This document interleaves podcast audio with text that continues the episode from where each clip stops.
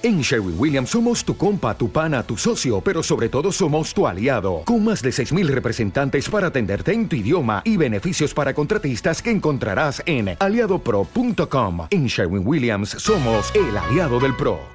Muy buenas a todos, bienvenidos a un nuevo podcast. Bien, algunos diréis, ostras, ¿cuánto tiempo? Yo digo exactamente lo mismo. Y es que efectivamente, pues em, hace meses que no subo nada, ni en YouTube ni en podcast. Voy a hacer una breve explicación de por qué, pero bueno, caso es que aquí estoy, ¿vale? Básicamente he tenido una vida un poco... ¿Cómo decirlo? Eh, un poco liada durante los últimos meses. Eh, no sé si lo comenté en anteriores podcasts, pero eh, me vine a, a trabajar a, Barcelona, ¿vale? Y sí que es verdad que además, eh, aunque no vivo en Barcelona, he estado de mudanza y bueno, ha habido muchos cambios en mi vida, los cuales pues han provocado el hecho de que durante los últimos meses no haya hecho absolutamente nada en lo que a podcast o YouTube se refiere o a Pretignator en general.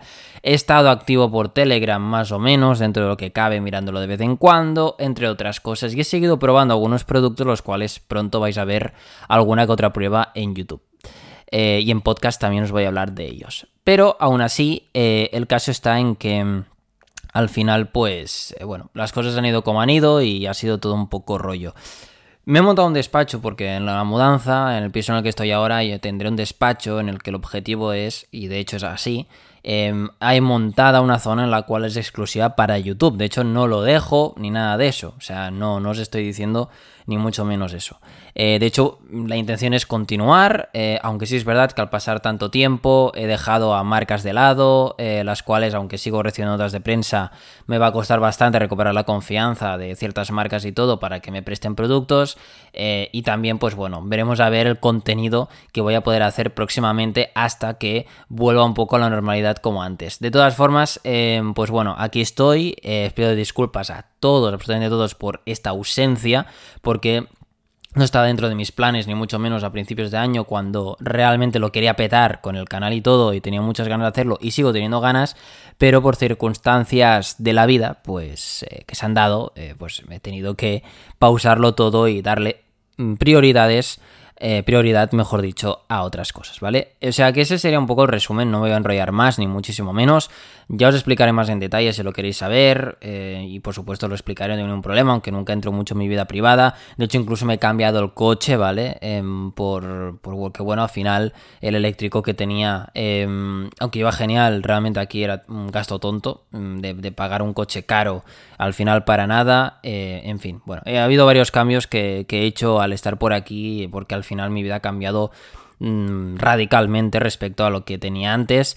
Entonces, pues bueno, es totalmente lógico y, y normal. Así que bueno, eh, ya, ya os, iré, os iré diciendo, por supuesto, pero eh, el caso es este. No estoy grabando con el Blue Yeti, más que nada porque con la mudanza y todo tengo el Blue Yeti, pero no tengo el cable para conectarlo por USB, porque se ha, bueno, se ha ido, de, además no es un micro USB, es el mini USB de los antiguos, así que tendré que buscarlo por ahí.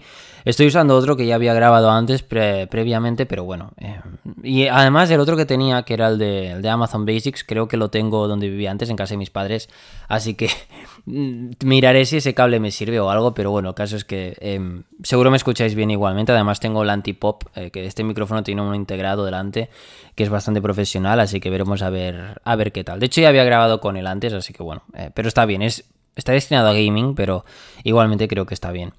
Eh, próximamente también en YouTube, seguramente cuando tenga el despacho bien montado, eh, os enseñaré cómo ha quedado y también un poco cuál va a ser el setup. Y también, por supuesto, bueno, un poco todo en general, ¿vale? He probado varias cosas durante estos meses, eh, las cuales hoy, por ejemplo, os voy a hablar del Pixel 6a, pero que sepáis, os hago spoilers ya en los próximos podcasts, os voy a hablar de la Steam Deck, por ejemplo, que la tengo de hace mes y medio aproximadamente. Eh, luego también os voy a hablar del Pixel 6 Pro, os voy a hablar de los Pixel Buds Pro, si puedo en este podcast, si no en el siguiente.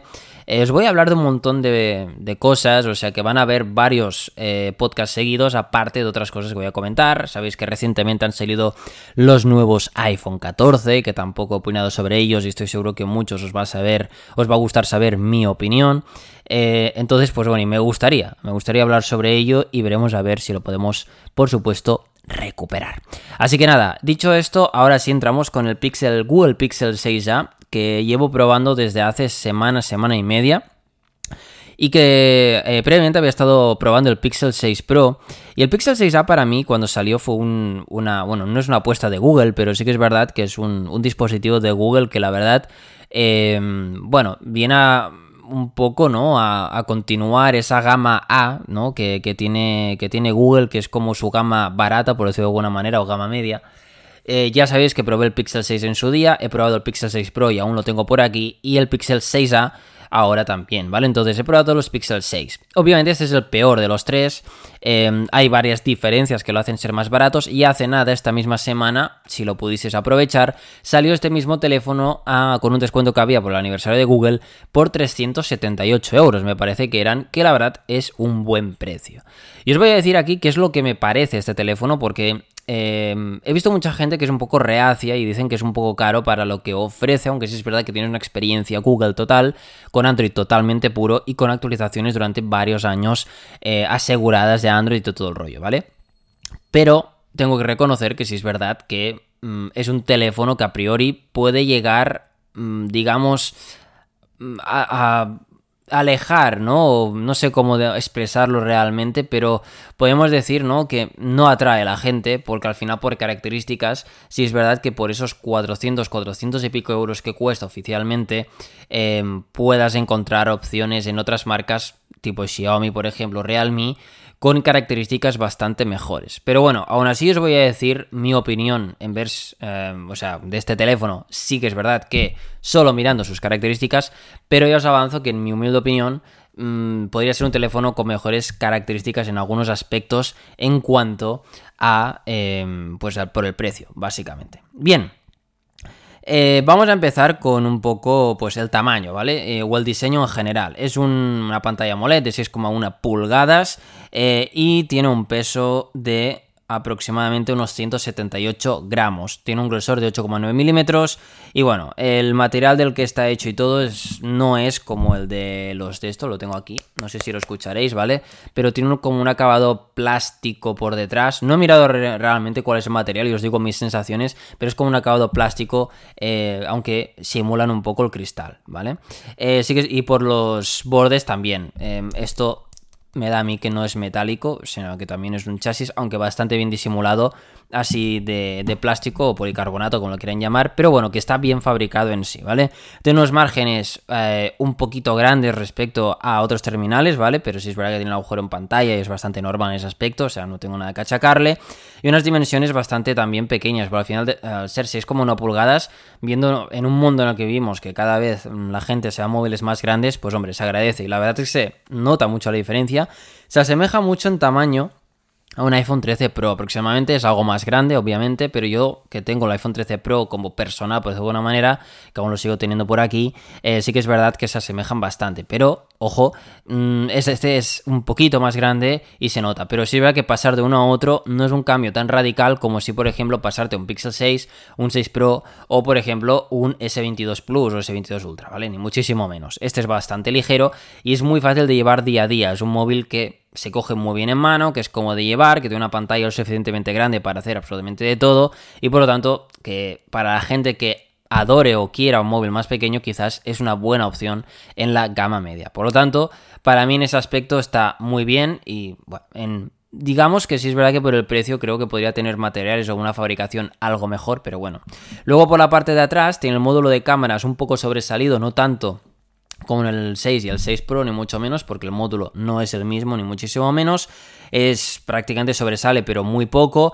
Y a mí no me parece feo. Hay mucha gente, yo me he acostumbrado al diseño de estos Pixel y sinceramente yo no lo encuentro feo. Hay gente que dice, oh, es horrendo, pero a mí personalmente pues no me disgusta, ¿qué queréis que os diga? Tiene la doble cámara en un mismo módulo, el cual, em, a diferencia del 6 y el 6 Pro, eh, se ve muy bien cuál es el agujero en, pantalla se, puede ver perfectamente. Y tenemos el flash también en la parte derecha. Es que en el 6 y el 6 Pro están como más disimuladas, se ven los cristales de las cámaras y tal, pero aquí digamos que el contorno de las donde están las cámaras eh, aquí no se nota. Ay, digo, en el 6A se nota, en el 6 y el 6 Pro no. En cambio, en el 6A sí se nota el módulo de cámaras con el control negro y todo. Y luego está la banda negra típica donde ya se encuentra el flash y el resto de la parte trasera. Y luego después de este módulo o esta franja negra, tenemos el resto de la parte trasera que ya, digamos, está para adentro, que no sobresale y que tiene la G de Google justo en medio, muy bonita. Y que a mí realmente el color que tengo, que es el de color gris, me parece realmente muy bonito. Bueno, color gris o negro, podemos decir, es el negro, por decirlo de alguna manera. Pero ya os digo que está bastante bien. Si pasamos a pantalla, eh, nos vamos a una pantalla de 6,1 pulgadas, ratio de 20x9, Full HD Plus a 2400x1080 y refresco de 60 Hz. Compatible con HDR10 Plus y Gorilla Glass 3. Aquí es donde yo tengo una queja, los 60 Hz, ¿vale? Nunca le he dado mucha importancia a esto de los hercios, pero sí es verdad que una vez te acostumbras a mínimamente usar 90 o 120 en un teléfono, se nota. Y hablo de que ahora también, es otra de las cosas que os voy a hablar, me compré una tele de Xiaomi, la de 75 pulgadas, la Q1, y tiene 120 Hz y la verdad es que lo noto mucho luego cuando voy a una televisión que tiene los 60. Entonces los móviles me pasa un poco lo mismo. Eh, yo personalmente eh, me parece que por el precio que tiene, el tener solamente 60 Hz es como, vale, podrías haber metido 90 Hz perfectamente al mm, poder subir un poquito más la pantalla. Al final sé que tienen que mm, destacar mucho más la diferencia entre un 6, un 6 Pro a un 6A, ¿vale? Lo entiendo perfectamente, al igual que el 6 tiene 90 y el 6A, ah, y el 6 Pro tiene 120, entiendo perfectamente que al final este tenga 60. Pero sí es verdad que por el precio, si tú miras la competencia, vemos incluso teléfonos que tienen de 200 o 250 euros que tienen pantallas con 120 Hz, por supuesto, de Xiaomi, de Pocophone y de cualquier otra marca o Realme mismo, ¿vale? Marcas más económicas. Incluso te diría que hay Samsungs por este precio con una pantalla AMOLED y todo también, igual que este, con también incluso 90 o 120 Hz. Por lo tanto, a mí me parece un poco eh, quizás poco, eh, me sabe a poco el hecho de refresco de la pantalla. El resto, la pantalla se ve bien, eh, normal, tiene un buen brillo. lo he usado ahora durante días que ha hecho bastante sol, calor y todo, y en la calle lo he visto perfectamente. En general, bien, o sea, no tengo ninguna queja, es una pantalla AMOLED típica de 60 Hz, o sea que al final se ve correctamente. ¿Es la mejor del mercado? No. ¿Es la mejor quizás en gama media? Sinceramente. Mm, estará al nivel del resto y por el precio igual puedes encontrar otros teléfonos que vayan un poco más allá, con más hercios y todo, pero vamos, que tiene una resolución buena, buena nitidez, buen brillo, todo para el precio que tiene, es una pantalla más que correcta. Lo único, refresco de pantalla, que sí lo mejoraría. Vamos al rendimiento, procesador y demás. Tiene el Google Tensor con el coprocesador seguridad Titan M2, ¿vale? Acompañado de 6 GB de RAM DDR5, ojo, y 128 GB UFS 3.1. Aquí es donde Google no ha escatimado en gastos y es por creo el que tiene 60 Hz entre otras cosas. Aquí tenemos un procesador exactamente el mismo que llevan el 6 y el 6 Pro, con una RAM de 6 GB que está bastante bien, eh, DDR5 además, y una memoria realmente ultra rápida UFS 3.1. Por lo tanto, aquí no han escatimado en gastos, la RAM con 6 GB es más que suficiente. Ahora bien, algunos pueden pensar, ostras, tiene el mismo procesador que el 6 Pro, guau, es una pasada, no han rebajado en ese aspecto. Sí y no, porque al final Google Tensor yo para mí es un procesador eh, que personalmente lo encuentro por debajo y está al nivel quizás de una Snapdragon 870 u 860 no está a la altura de los Snapdragon más top hoy en día o de que salieron a la vez que este Google Tensor, ni mucho menos. Google ha hecho su propio procesador, esto está muy bien, me parece perfectísimo, pero sí que es verdad que le falta. Le falta un punto, le falta eh, sobre todo algunos problemas que en el 6 Pro ya os contaré. Em, he tenido sobrecalentamiento. En este 6A tengo que reconocer que no. O sea, que realmente no sé muy bien si será por el procesador. No he tenido ningún problema de sobrecalentamiento, de reconocerlo. Pero es verdad que en el 6 Pro sí. Y es un procesador que no tiene el mismo rendimiento que va a tener un Snapdragon de momento, ¿vale? Yo creo, creo que falta bastante a Google para poder pulirlo, para poder llegar un poquito más allá. Van por el buen camino, pero sí es verdad que en e, el procesador Google Tensor mm, es más del precio del Google Pixel 6a que no de un Pixel 6 o un Pixel 6 Pro, que son bastante más caros y tienen procesadores inferiores a su competencia. Este, en cambio, estaría más o menos a la altura de los competidores que tiene por el mismo precio. Así que más o menos ahí creo que no tendríamos queja y en el resto de características para esto va bien, ¿vale? Tengo Android 13, ¿vale? Ya os lo aviso. Y bueno, no tenía Android 12, lo estuve usando con Android 12 al principio, venía al 6 Pro con Android 12 también. Y sinceramente, mm, andando en 13 no he notado excesivos cambios, hablando claro.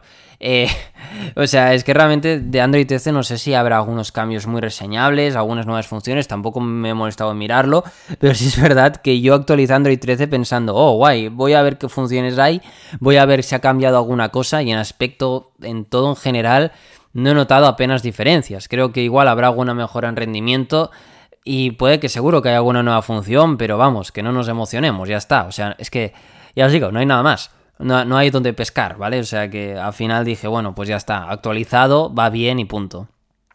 Sí que es verdad que las actualizaciones con Google siempre son un poco mm, de riesgo, porque sí es verdad que en el Pixel 6 aprendí que actualizar a la primera no era bueno porque em, hubo un tiempo en el que la cagaban con el lector de huellas o la cagaban con cualquier otra cosa y quieras que no, pues como que da un poco de miedo actualizar. Pero sí que es verdad que este Pixel 6a yo lo tengo al máximo actualizado desde el primer día y ha ido bien, ¿vale?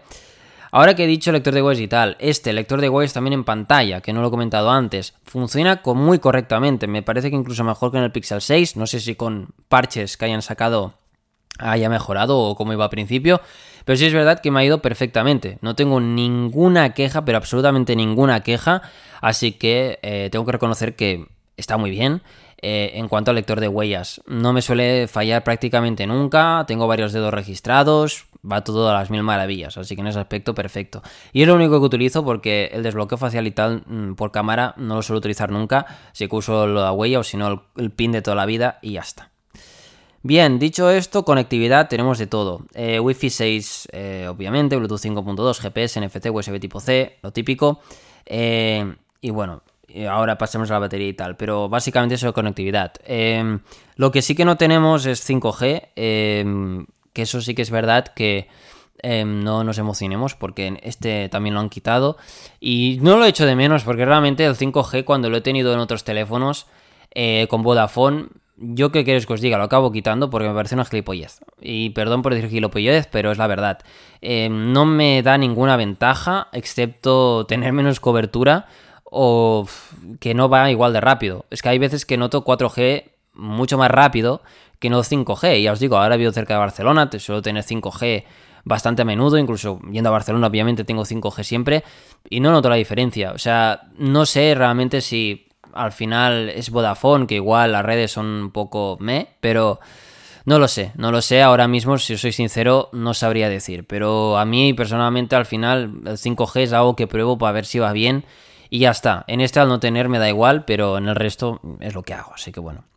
En fin, es un poco lo que de esto. El resto de conectividad, bien, el GPS lo he utilizado bastante, eh, ha ido perfectamente, Bluetooth también, lo he conectado con los Pixel Buds Pro y perfectos eh, en todos los momentos, NFC también, pago con Google Wallet, eh, bueno, lo que era Google Pay antes, ahora se llama Google Wallet, y bien, o sea, ningún problema tampoco. Aunque sí es verdad que este me tengo que acercarlo más a los datáfonos, he notado respecto a otros teléfonos, pero bueno. Eh, porque si hago como los otros, eh, a veces me falla y me dice, ah, pégalo más al datáfono, manténlo más tiempo. Los otros era una pasadita y apagaba. Este es como un poco más lento o necesita como acercarse más y quedarse más rato. Pero bueno, que tienen FC para pagos y funcionan perfectamente.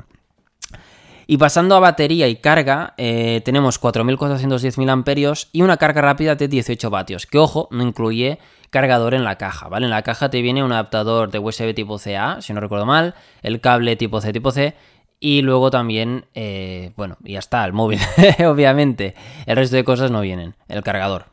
O sea que tienes que utilizar uno aparte o comprar uno oficial de Google. Em, en carga rápida sí es verdad que, bueno, no tiene carga inalámbrica, que lo sepáis. La carga rápida, mm, como tengas que echar mano de ella, son 18 vatios, es estilo iPhone, ¿vale? No nos emocionemos y eh, el hecho de la batería. La batería a mí me ha durado aproximadamente unas 6 horas de pantalla, aunque sí que tengo que reconocer que dura bastante más que en el 6 del 6 Pro. No me parece que esté mal gestionada, ni mucho menos. Al tener 4.410 mAh no es un mal número, ni muchísimo menos, y sobre todo viendo el tamaño que tiene este teléfono de 6,1 pulgadas y el grosor que tiene, que no llega a los 9 milímetros, pero está bien, me dura todo el día sobradamente. Eh, sin tirar nunca de cargador, obviamente, ni tan siquiera enchufarlo en Android Auto. O sea, tengo que reconocer que está bien, es muy correcto, está súper guay. Eh, en cuanto a batería, o sea, me dura todo el día, me sobra incluso un poco al final del día. Ha habido días que sí es verdad que si me he ido a dormir tarde o he salido a cenar y vuelvo tarde a casa, eh, sí que es verdad que he tenido que echar mano del ahorro de energía pero igualmente siempre he llegado a casa sin ningún problema con batería. Pero os hablo de días en los que probablemente he utilizado la cámara un montón, he utilizado GPS un montón, porque he estado en algún momento que he hecho desconexión, he hecho alguna pequeña, una pequeña escapada y tal, lo típico que estás en el coche y tal, aunque bueno, con Android Auto se carga, pero hay veces que vas por ahí por las ciudades y vas con Google Maps todo el rato, pero en este caso tengo que reconocer que aguanta bien el tirón, o sea, tiene una batería no tan igual como en el iPhone 13 Pro, por ejemplo, sí que tiene una batería realmente que está muy bien. Por lo tanto, yo en ese aspecto no tengo ningún problema y he quedado bastante contento. Y. Ah, bueno, tiene altavoces estéreo duales también, arriba y abajo. Se oyen normal, no es una calidad la mejor del mercado, ni mucho menos, pero es correcta también. Tiene IP67 de resistencia al agua y polvo. Eh, se me ha quedado una vez al suelo, creo, y no le ha pasado nada, así que es bastante resistente. Y poco más que comentar, ahora iré con las cámaras, obviamente baterías lo he comentado, también conectividad, bueno, todo en general. Vamos con las cámaras. Eh, que ahí es donde, bueno, no tengo muchas quejas.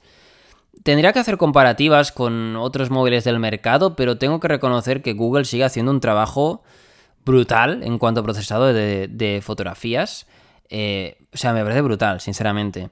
Tenemos una cámara principal de 12,2 megapíxeles con tecnología dual pixel, ya lo sabéis que siempre usan esa tecnología, apertura focal 1.7. Eh, y estabilizador óptico, importante eso. Y luego tenemos un ultra gran angular de 12 megapíxeles con apertura focal de 2.2 y un ángulo visión de 114 grados. Entonces, de entre las escapadas que he hecho, que me llevé el teléfono, hice fotos, hice pruebas, eh, grabación de vídeo también, que obviamente llega hasta 4K, lo que ahora no sé decir, dejadme verlo porque no me, acuerdo si era 4K60. Vale, sí, sí, a 4K60 también, es que ahora no me acordaba, tenía yo la, la, la duda. Pero sí es verdad que, bueno, no tiene tantos modos como, si no recuerdo mal, en el Pixel 6 Pro me parece, o no lo recuerdo, porque el, el Pixel 6 Pro y el 6A, ah, el 6, perdón, tienen unos modos en los que podrías hacer unas fotos con el fondo desenfocado y un, objeto en movimiento y cosas así, que este no tiene, que supongo que por la cámara, el sensor en sí, igual no serán capaces de hacerlo. Ahora bien, tienen los típicos modos, cámara retrato, visión nocturna, con la eh, astrofotografía incluida también, por supuesto, y en ese aspecto pues eh, tengo que reconocer que está realmente muy bien. Eh, en cuanto a cámara normal, durante el día a día, ¿no? El disparar fotografías aquí y allá va bien, o sea, realmente de día hace unas fotos realmente muy buenas, ha procesado realmente bueno, un HDR más que bueno también para el precio que tiene el teléfono, o sea que lo hace de maravilla. Y además estuve haciendo una escapada en la que fuimos a la montaña y había em, pues mucho sol de fondo, sombras y tal, y el móvil la resolvía bastante bien, así que bien por el Pixel 6A. Y luego también, em, pues podríamos decir que el ultra gran angular, a ver, no es tan bueno obviamente como la cámara principal, pero que cuando hay luz, hay buena iluminación, también hace un muy buen trabajo, sobre todo en el alto rango dinámico. Así que en ese aspecto no tengo nada que achacarle. Sí que es verdad que cuando ya hay poca luz del ultra gran angular, mm, casi que olvídate un poco de él. Y luego también eh, la cámara principal de noche también es verdad que hace un buen trabajo. No tanto como en el 6 Pro y el 6, pero sí es verdad que mm, hace unas buenas fotos nocturnas. O sea, se pueden hacer, ilumina bien las escenas. O sea, que realmente eh, tienen una calidad similar a las que tienen los anteriores Pixel que usaban el mismo sensor de cámaras, que de hecho, según leí, este es el mismo sensor que lleva utilizando Google desde hace años. Lo tienen súper bien optimizado y al final ya sabéis que el sensor casi es lo de menos hoy en día, sino que con un buen procesado casi cualquier sensor te lo puede hacer bien y Google en ese aspecto son los reyes. Así que realmente es una muy buena cámara para el precio que tiene. No me atrevería a decir que la mejor en el, su rango de precios, pero sí es verdad que por el precio que tiene el teléfono y más si lo pilláis de oferta en algún lado por menos de 400 euros, tengo que decir que os llevaréis una cámara realmente espectacular, tanto de noche, de día y multiterreno. ¿Qué le falta al zoom óptico? Obviamente tiene un zoom por 2, pero que mm, no es un zoom óptico al uso, ¿vale? O sea, no deja de ser un zoom digital, que aunque es verdad que no tiene gran pérdida de calidad, hombre, se nota un poco, ¿vale? Que no es como en otros teléfonos que sí tiene un zoom óptico de verdad. Eh, luego en vídeo, eh, aparte del 4K 60 y todo, lo que me ha gustado mucho es la estabilización, muy parecida a la de sus hermanos mayores, y que hice varios vídeos en los que probaba la estabilización, en los que hacía toda mano alzada y tal, y tengo que reconocer que eh, va muy bien. O sea, tiene una estilización, un autoenfoque y todo realmente muy buenos. O sea, para el precio que tiene, es un móvil que se pueden grabar vídeos con él pues de una manera bastante cómoda y eficaz. Por lo tanto, en ese aspecto también creo que lo hace perfectamente. Y otra cosa que me ha sorprendido bastante es la cámara frontal. La cámara frontal hace bastantes buenas fotos, eh, tanto de día y cuando está un poquito de noche tiene un modo también noche. No el típico que te tira el flash y ya está, sino un modo noche estilo de la cámara trasera. Eh, no hace las mejores fotos de noche, obviamente, pero sí que me ha parecido bastante mejores que incluso algún que otro gama alta. Por lo tanto, también muy bien trabajada esa cámara frontal que es de 8 megapíxeles. Así que en ese aspecto también está a las mil maravillas. O sea, en general las cámaras son buenas, obviamente, no llegan al nivel ni al mismo detalle que los gamas alta, ni muchísimo menos. Yo hablo por el precio y comparado con otros de la gama media. Ahora, no quiere decir que haya un Samsung como el Galaxy A52S o alguno de estos, o el nuevo A50 y pico, o algún Xiaomi tal, que por el mismo precio igual te saca unos, unas fotografías muy similares incluso mejores, que tengan más modos y todo, ¿vale? Pero sí es verdad que Mm, está muy bien la cámara, siempre y cuando dentro de sus limitaciones, porque al final pensad que no tiene un zoom óptico, tiene doble cámara, mm, y bueno, etcétera, etcétera, ¿vale? Y todo lo hace a través de procesado. Luego hay el modo retrato también, que me he olvidado de mencionarlo, el cual funciona correctamente, pero sí es verdad que a veces el recorte eh, en mi humilde opinión, eh, tengo que decir que no me ha terminado de convencer. Sobre todo cuando se trata de una chica que igual tiene algún pelo más y todo, eh, tiene el pelo algo más largo y no hace un recorte muy fino. A menos por las pruebas que yo he hecho, claro. Em, pero lo he hecho a algún animal y todo y, ha hecho el buen el recorte. Es un poco depende. O sea que al final, ya os digo, depende un poco del objeto, de la persona, lo que esté recortando. Pero sí es verdad que el recorte en algún aspecto no me lo ha hecho del todo bien o se ha visto demasiado artificial.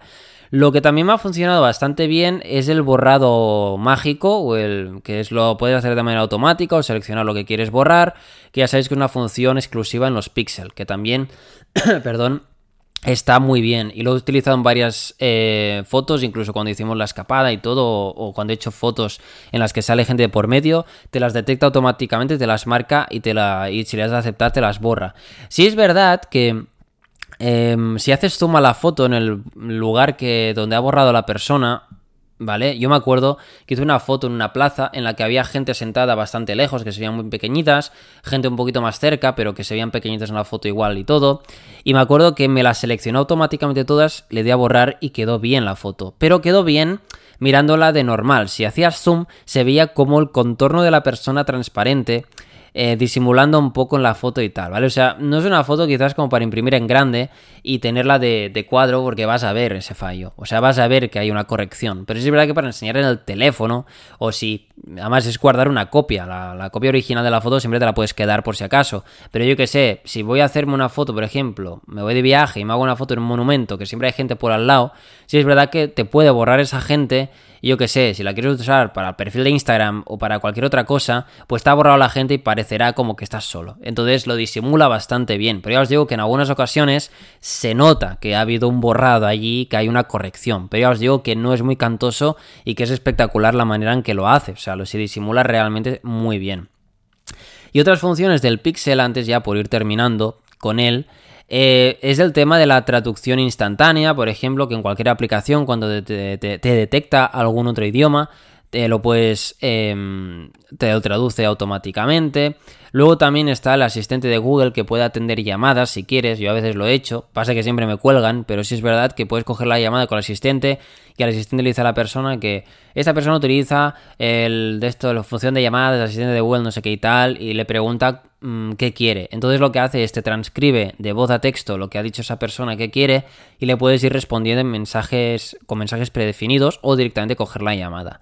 A mí me va muy bien cuando me llaman de un teléfono que igual no sé quién es o lo que sea, ¿vale? Entonces está bien, o si ves que te llaman de Yastel, que últimamente me están llamando mucho, ya sé qué teléfono es, entonces le pongo al asistente de Google, le están ahí hablando con el robot y al final cuelgan ellos, porque el robot al final, mm, normalmente, tú ves cómo le va diciendo el texto el asistente y normalmente eh, la gente siempre acaba colgando eh, a mitad de esto, pero bueno, en fin, da igual.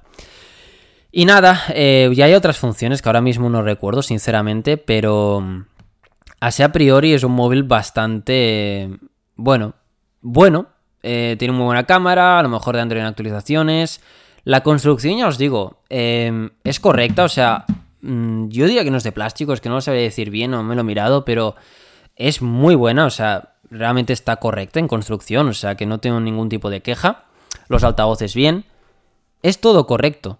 O sea, es que no, no, no hay ninguna queja al respecto y por lo tanto es un móvil que para mí, depende del precio que lo encontréis, tengo que reconocer que muy probablemente haréis una de las mejores compras en la gama media. No viene cargado obviamente en la caja como la gran mayoría hay ahora, pero en el resto de aspectos es un móvil muy equilibrado y realmente muy bueno. O sea, es que no tengo absolutamente ninguna queja y os llevaréis un teléfono que de verdad, excepto por los 60 Hz, en el resto de aspectos es un móvil no top, pero de lo mejor en la gama media, por decir el mejor. ¿Podría ser más barato? Quizás sí, pero al final creo que Google mm, tampoco es tonta y al final saben el público que tienen y, es lo que hay, ¿no? Pero sí que es verdad que, que a mí personalmente me ha gustado mucho y que incluso valoré que si me tenía que cambiar el teléfono obligatoriamente y no me quiere gastar mucho dinero, para mí sería este el teléfono que me compraría, porque al final la experiencia Pixel siempre está bien y mira, la pantalla 60 Hz te acostumbras, ¿vale? O sea que no pasa nada. Pero bueno, en fin, eso sería todo. En próximos podcasts, si tenéis alguna duda en los comentarios de iVoox lo podéis dejar y os, os, contestaré a lo que tengáis dudas de Pixel 6a. Si no, por el grupo de Peregrinator Geek en Telegram también, por supuesto, os contestaré. Así que nada, espero que os haya gustado el podcast. No os vemos el siguiente, un saludo y hasta la próxima.